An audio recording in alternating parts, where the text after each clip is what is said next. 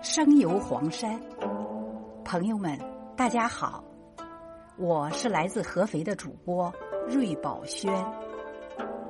今天和大家分享的是梦笔生花、起死回生的神奇故事。话说，一九八二年，黄山奇景之一——梦笔生花之笔峰上的扰龙松，自然死亡。为解决社会上传闻的梦笔生花景点名不符实的问题，黄山市决定重新培育一棵黄山松。叶耀卿，他是最早提出对黄山古松复壮设想的人。他对黄山景区五十四棵列入世界自然遗产名录的名松古树进行特殊护理，并对已经腐朽的部分进行一些防腐处理，让它们恢复生机。在叶耀卿的主持下，黄山每年都会有十多棵黄山松通过这种方式重获健康。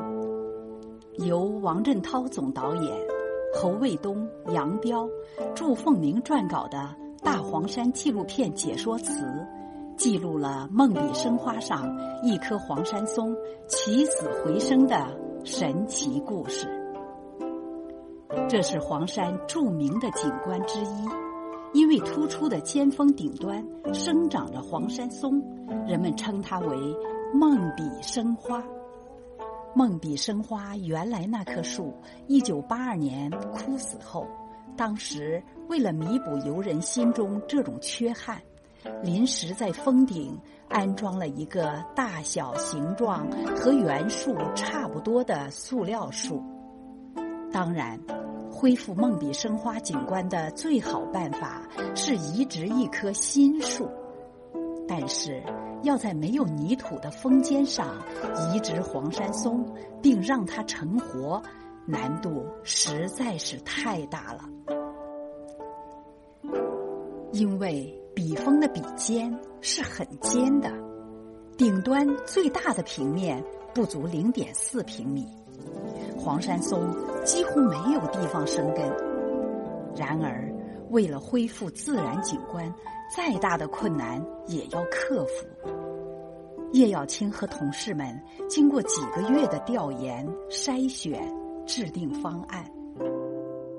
二零零四年的三月份，他们终于选好了一棵树，把树挖出来以后，细心包扎好，在三月二十六日，从山头拉了一根钢缆，把这棵树吊到笔峰顶上进行栽植。通过精心培养。科学照料，终于成活了。不仅恢复了黄山最著名的松石组合、最完美的景观——梦笔生花，也为解决培育移植黄山松的难题积累了经验。梦笔生花的移植成功，让叶耀卿惊异于这种植物异乎寻常的生命力。鸟衔风吹，黄山松的种子遗落在花岗岩的裂缝中，在潮湿和多雨的岩石上，种子萌发。松树在这种贫瘠的环境下，顽强汲取岩石和空气中的微量养分，根系缓慢长大。松根分泌的大量有机酸，不断溶解岩石。岩石中的矿物盐成为松树维系生长的微薄养料。